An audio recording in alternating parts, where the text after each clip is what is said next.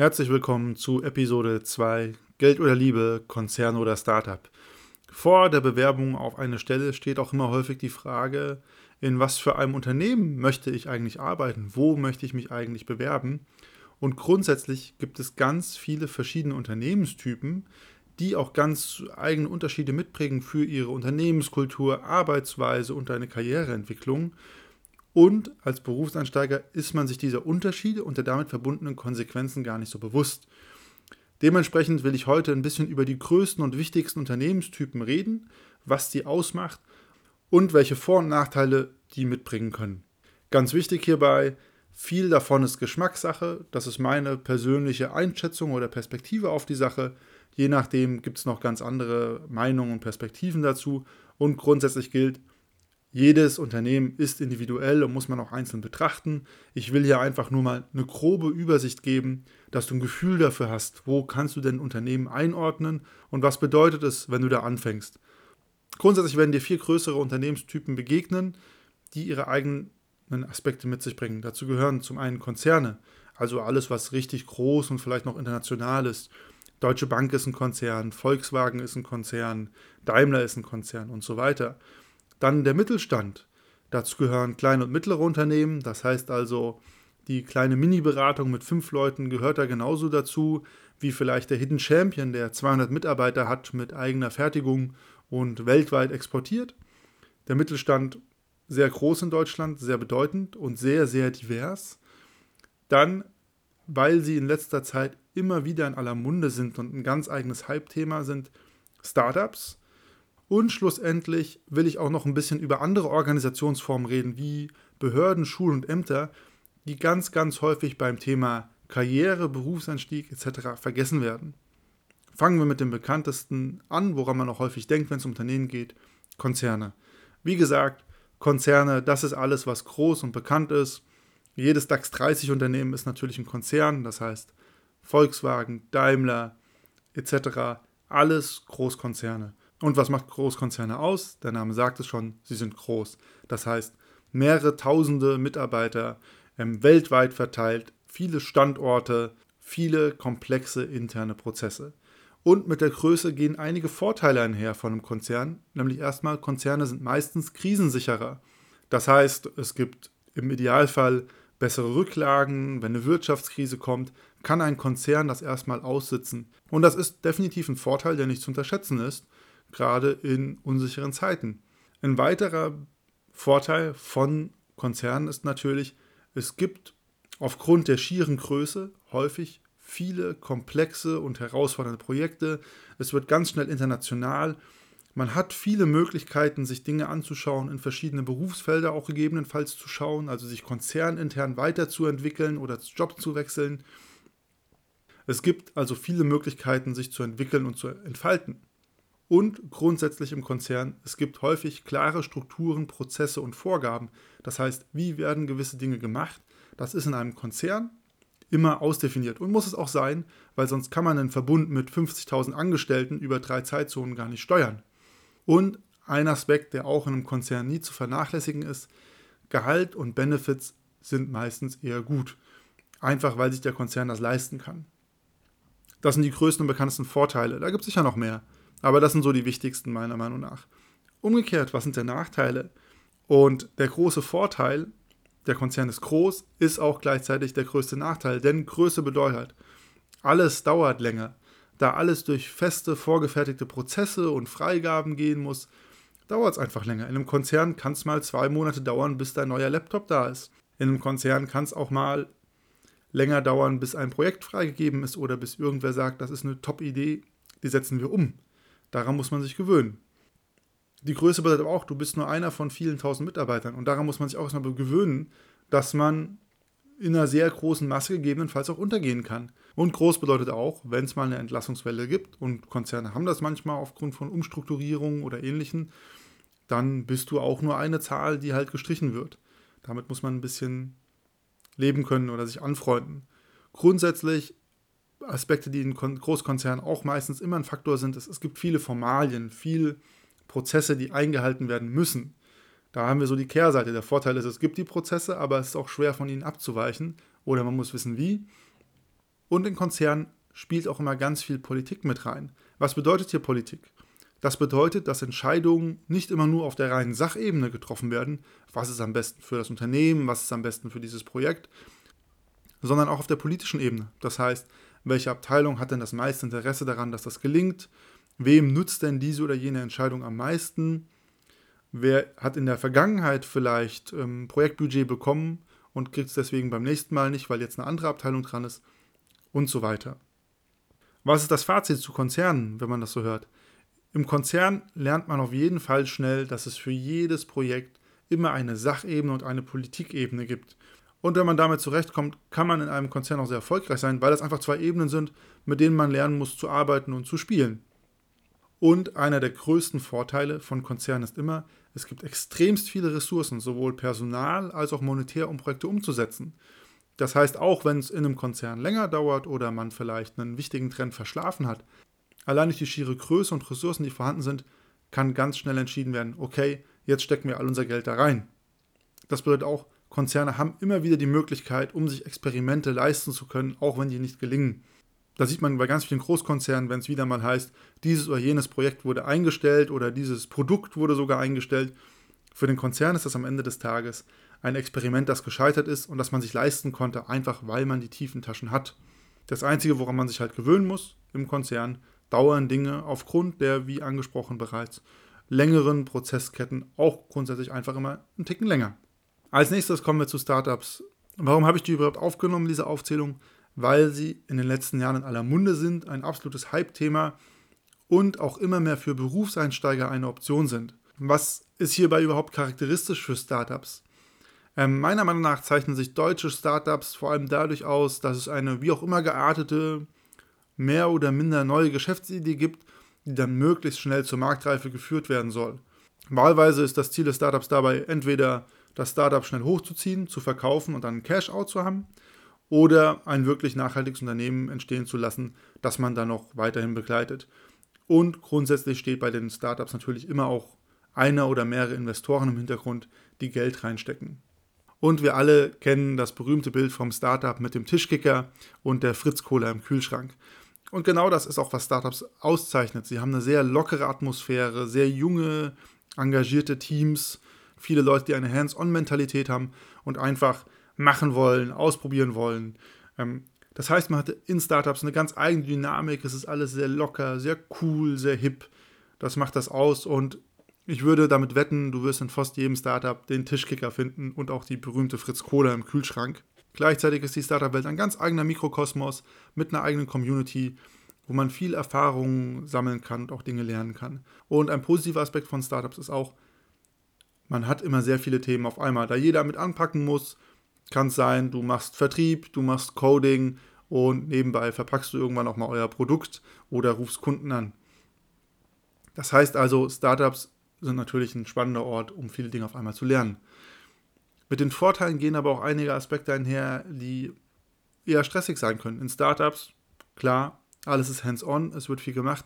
In Startups gibt es häufig keine klaren Strukturen. Also, wer hat wann, wo, wie was zu sagen, welche Prozess gibt es denn hier dafür, wie machen wir dies oder jenes. Das ist häufig gar nicht klar, weil einfach hands-on angepackt wird, wo es gerade brennt und das kann leicht chaotisch wirken oder auch sogar sein. Und grundsätzlich gilt natürlich, Startups sind häufig fernab von einer in Anführungsstrichen normalen Unternehmensrealität. Das heißt, wenn du dann mal aus der Startup-Welt entschwindest in die Business- und Corporate-Welt, kann es schwer sein, sich umzugewöhnen oder es wird auf jeden Fall eine Umstellungsphase sein, weil es gegebenenfalls ein bisschen steifer zugeht. Und das darf man auch nicht unterschlagen. In Startups ist meistens das Gehalt eher mittel und dafür hast du natürlich viele Randbedingungen von der Arbeit, die positiv sind, also flexible Arbeitszeiten und die, wie schon bereits angesprochene, Fritz Cola im Kühlschrank. Und teilweise gibt es natürlich eher Verständigungen, dass du Anteile am Startup bekommst und darauf pokern kannst, dass das Ganze mal durch die Decke geht und ihr das Startup zum Beispiel verkauft. Ja, diese Art von Gewinn oder Erfolgsbeteiligung muss man natürlich mögen und auch wissen, dass man da ein gewisses Risiko eingeht. Ja, was ist das Fazit zu Startups? Ich habe sie ja, wie gesagt, ausgewählt, weil es ein großes Hype-Thema ist, weil es immer mehr gibt und teilweise auch Konzerne versuchen, selber Startups zu gründen, um neue Ideen, Innovationen in ihre eigenen Strukturen einzubringen. Von daher nimmt das Thema auch immer, immer mehr an Bedeutung zu. Und auch immer mehr junge Leute, die vielleicht noch gar nicht im Job waren, gründen direkt abstarten Startup. Meiner Meinung nach sind Startups grundsätzlich ein guter Ort für den Berufseinstieg, weil man hier auch häufig die Chance bekommt, ohne formale Qualifikation einzusteigen und sich zu beweisen. Das heißt also, es ist ein richtig guter Anlaufpunkt, um Berufserfahrung zu sammeln. Also angenommen, du hast zum Beispiel Philosophie studiert, machst ein Coding-Bootcamp, dann kann es sein, dass ein Großkonzern sagt, Moment, wir hätten aber gerne gehabt, du hättest einen Bachelor in Informatik. Bei einem Startup wird man sagen, ach cool, komm doch mal vorbei, zeig, was du kannst und beweist dich einfach ein bisschen. Also das ist wirklich die Chance, die man hier hat, wenn man nicht die passende formale Qualifikation für den Job hat. In Startups kriegt man häufig diese Chance, muss sich dann aber auch einbringen. Man sollte sich aber auch mal klar sein, Startups sind eine sehr eigene Welt, es geht manchmal ein bisschen chaotisch zu nach eigenen Regeln. Als nächstes kommen wir zum dann doch erstaunlich oft vergessenen Mittelstand, wo aber immer noch die meisten Menschen in Deutschland beschäftigt sind. Zum Mittelstand zählen dabei kleine und mittlere Unternehmen. Das kann der Fünf-Mann-Betrieb sein, das kann aber auch der Hidden Champion mit 1000 Mitarbeitern sein. Da hat Deutschland eine riesengroße Range an Unternehmen und da fließen auch wieder ganz viele verschiedene Unternehmensarten ein, die sich nochmal in sich selbst deutlich unterscheiden können. Das würde hier den Rahmen komplett sprengen, aber das gibt es natürlich. Und die Wahrscheinlichkeit, dass du im Laufe deiner Karriere mal in einem mittelständischen Unternehmen arbeitest, ist relativ groß. Der Mittelstand ist extrem divers. Da kann auch schon ein 1000-Mann-Unternehmen dazugehören das sich vielleicht sogar schon wie ein Konzern anfühlt. Da kann auch eine Agentur dazugehören. Agenturen haben auch eine ganz eigene Arbeitskultur und Unternehmenskultur. Und da gehören vielleicht auch Unternehmen dazu, wie der Bäcker um die Ecke. Vorteile, wenn man in einem mittelständischen Unternehmen anfängt. Ein großer Vorteil ist, meistens gibt es ein funktionierendes Geschäftsmodell. Das klingt super trivial, aber besonders in Abgrenzung zu Startups sollte man das mal erwähnt haben. Startups leben teilweise nur davon, dass es Investorengeld gibt und in Anführungsstrichen verbrennen das die ersten ein, zwei, drei Jahre, um überhaupt erfolgreich auf den Markt zu kommen. In einem mittelständischen Unternehmen wird meistens verantwortungsvoll gehaushaltet mit den Ressourcen und dementsprechend gibt es auch ein Geschäftsmodell, ein Produkt, eine Dienstleistung, die mit Gewinn verkauft wird. Ein weiterer Vorteil im Mittelstand ist, auch wenn die Unternehmen größer werden, ist es immer noch eine relativ persönliche, familiäre Atmosphäre. Man kennt noch viele und alle Kollegen. Das ist etwas, das wird man in einem Großkonzern nie haben. Also ein Unternehmen, das 10.000 Mitarbeiter haben, das ist utopisch, da jeden zu kennen, wird auch nicht passieren. Ein weiterer Aspekt, der im Mittelstand auch nie zu verachten ist, ist, man kann sich immer direkt einbringen und das Unternehmen mitgestalten, selbst wenn es das Unternehmen schon zehn Jahre gibt. Der Mittelstand ist in meiner Erfahrung immer und häufig offen dafür, dass die Mitarbeiter sich selbst mit ihren Ideen, mit ihrem Engagement einbringen und das Unternehmen mitgestalten. Das ist auch etwas, was zum Beispiel in einem Großkonzern gar nicht so einfach möglich ist, weil es da einfach gewisse Strukturen und Vorgaben gibt und man halt einer von vielen Tausenden ist. In einem mittelständischen Unternehmen, wo man vielleicht nur aus 30, 40, 50 Mann besteht, hat es natürlich viel mehr Gewicht, wenn man sich einbringt. Und ein weiterer Aspekt im Mittelstand ist häufig, meistens ist der Fokus auf das Produkt da und politische Aspekte, wie sie im Großkonzern teilweise eine Rolle spielen, sind hier eher nachrangig. Aber auch die Vorteile von mittelständischen Unternehmen haben eine Kehrseite. Denn die Tatsache, dass sich jeder einbringen kann, dass noch viel veränderbar ist, bedeutet auch, es gibt häufig zum Beispiel Schattenprozesse, das heißt Prozesse, die nirgendwo dokumentiert sind oder definiert sind, aber so läuft es halt einfach. Willst du zum Beispiel ein neues Notebook haben, dann musst du mit dem einen Chef reden. Willst du, dass dein Urlaubsantrag durchkommt, musst du vielleicht dich mit der Sekretärin gut stellen, die dann dem Chef sagt, dass dein Antrag eher freigegeben werden soll als der von einem anderen Kollegen und so weiter. Und Gleichzeitig gibt es im Mittelstand auch nicht für alles klare Strukturen, sondern die sind häufig historisch gewachsen. Das kann zum Beispiel ein Konzern besser. Da gibt es häufig klar definierte Prozesse und Strukturen, an die man sich auch halten kann. Im Mittelstand kommt dann auch häufig dazu, dass man gegebenenfalls viele Hüte aufhat und diverse Rollen oder Aufgaben übernehmen muss. Da kann es schon mal sein, du bist als Entwickler eingestellt, musst aber nebenbei noch im Marketing oder im Sales aushelfen. Einfach weil es keine eigene Abteilung dafür gibt, weil das zu teuer wäre für das Unternehmen. Und je nach Unternehmensart und Größe kann es auch sein, dass du dich nur bis zu einem gewissen Punkt karrieretechnisch in diesem Unternehmen entwickeln kannst. Das kann an ganz vielen Faktoren hängen, aber es sei hier mal angemerkt. Und ein Aspekt, der auch nicht zu vergessen ist im Mittelstand, ist, Krisen können den Mittelstand sehr hart treffen. Das kommt dann auch wieder sehr auch darauf an, in welcher Branche ist das Unternehmen unterwegs, wie ist es aufgestellt, ist das Portfolio diversifiziert genug und so weiter. Aber einfach aufgrund der Tatsache, dass das mittelständische Unternehmen vielleicht nicht so groß ist, kann eine Krise schon dafür sorgen, dass das Unternehmen das deutlich spürt, Leute entlassen muss oder komplett vom Markt verschwindet. Oder ein Beispiel hierfür ist die Finanzkrise 2008. Die hat dafür gesorgt, dass im Mittelstand viele, viele Automobilzulieferer pleite gegangen sind. Einfach weil die Großkonzerne, das heißt die Automotive-Hersteller, VW, Volkswagen, Audi etc., haben natürlich Kürzungen vorgenommen, weniger bestellt, mussten sparen. Und dementsprechend hat es da ganz viele mittelständische Unternehmen erwischt, die halt ausschließlich Zulieferer für die Automobilbranche waren. Und diese Unternehmen mussten dann aufgrund der Krise schließen. Fazit zum Mittelstand. Der Mittelstand ist groß und divers. Jedes Unternehmen ist anders, das habe ich auch schon eingangs gesagt. Ähm, man kann alles antreffen. Und zum Berufseinstieg ist der Mittelstand irgendwo zwischen Startup und Großkonzern anzusiedeln, von den ganzen Aspekten, die ich genannt habe. Sowohl was die Größe angeht, aber auch was Formalität und Strukturen betrifft. Grundsätzlich gilt, mittelständische Unternehmen wie auch Startups sind meistens noch relativ persönlich und auch nahbar für Bewerber, vor allem im Bewerbungsprozess.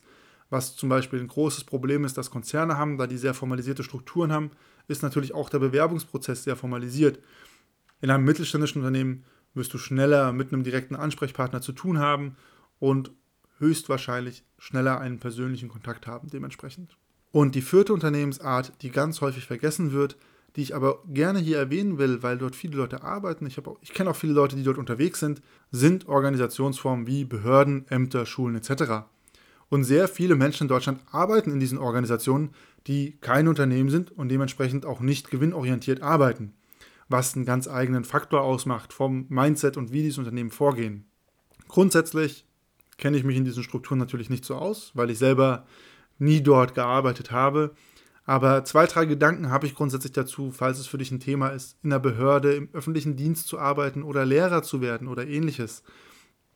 Was diese Organisationsform meistens ausmacht, meiner Meinung nach, ist, dass sie ganz eigene Mikrokosmen mit teilweise sehr bürokratischen und starren Strukturen sind.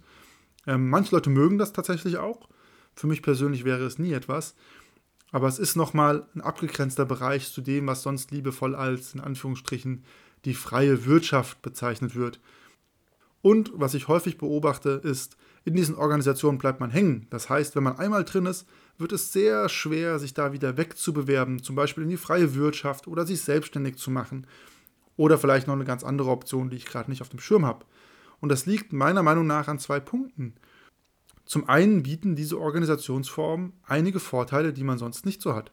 Wenn ich Lehrer bin oder auf dem Amt arbeite, dann habe ich eine extremst hohe Jobsicherheit. Wirtschaftskrisen machen mir quasi gar nichts aus. Ich habe ein solides, klar planbares Gehalt. Das muss ich nicht so hart verhandeln, wie ich das sonst in der Wirtschaft tun muss. Ich habe ganz klare Strukturen und ich weiß immer, was passiert. Es ist alles sehr planbar, sehr sicher. Und das bedeutet natürlich auch, diese Vorteile sorgen dafür, dass man bequem wird. Man überlegt dreimal, ah, will ich das wirklich aufgeben oder behalte ich das lieber noch? Und sobald man dann vielleicht sogar verbeamtet ist, überlegt man sich dreimal, ob man aus diesem System noch rausgehen möchte. Und der zweite Punkt, die berufliche Weiterentwicklung und damit Anknüpfung zu Jobs in der freien Wirtschaft wird über die Zeit immer schwerer. Warum? Weil man in diesem Mikrokosmos unterwegs ist, der von der Geschwindigkeit und Lebensrealität der freien Wirtschaft einfach sehr entkoppelt ist und dementsprechend man sich sehr proaktiv bemühen muss, sich fortzubilden, auch schon mal über den Tellerrand rauszugucken und zu schauen, wo will ich mich denn eigentlich hinentwickeln. In der freien Wirtschaft ist man viel mehr gezwungen, sich mal proaktiv damit zu beschäftigen, muss ich vielleicht komplett mein Tätigkeitsfeld ändern oder wechseln. Das nur als kleiner Exkurs zu anderen Organisationsformen wie Behörden, öffentlicher Dienst, Schulen etc. Mein Fazit hierzu ist, das sind natürlich Organisationsformen, die sehr, sehr wichtig sind für unsere Gesellschaft, wenn man denke nur an Schulen. Und es gibt auf jeden Fall Leute, die dort arbeiten müssen. Äh, für mich persönlich wäre es natürlich gar nichts. Ich glaube, das ist auch eine richtige Typfrage, ob man sich dort wohlfühlt. Aber was man auf jeden Fall bedenken sollte, wenn man sich in diese Strukturen begibt, man muss sehr viel eigenen Willen, Engagement mitbringen, wenn man sich irgendwann wieder aus diesen Organisationen wegbewegen möchte. Vielleicht gefällt es einem da auch, man kann sich in diesen Feldern sehr gut weiterentwickeln. Aber wenn man sie verlassen will, dann ist da sehr viel eigener Antrieb und sehr viel Energie notwendig. Das sind meiner Meinung nach die vier großen Organisationsformen und die Episode heißt ja heute Geld oder Liebe. Und das ist, glaube ich, ein Aspekt, den man nie unterschätzen sollte, wenn man sich für eine Organisationsform entscheidet. Manche Organisationsformen können dir mehr Geld, mehr Benefits bieten. Andere Organisationsformen können dir dafür mehr Freiheit bieten oder mehr von dem, was du sehr gerne machst. Und das ist auch eine Entscheidung, welche Balance du da für dich haben möchtest in deinem beruflichen Umfeld. Was ist dir wichtig? Brauchst du mehr Sicherheit und klare Strukturen? Oder brauchst du viel Freiheit und willst immer offen und ungebunden sein?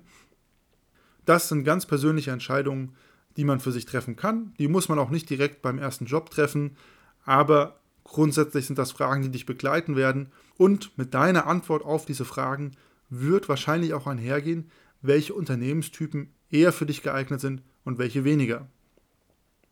Das war es mit Episode 2. Mich würde noch interessieren, was sind denn eure Erfahrungen mit diesen Unternehmenstypen und in welchen Unternehmen fühlt ihr euch eigentlich am wohlsten? Und damit bis zum nächsten Mal.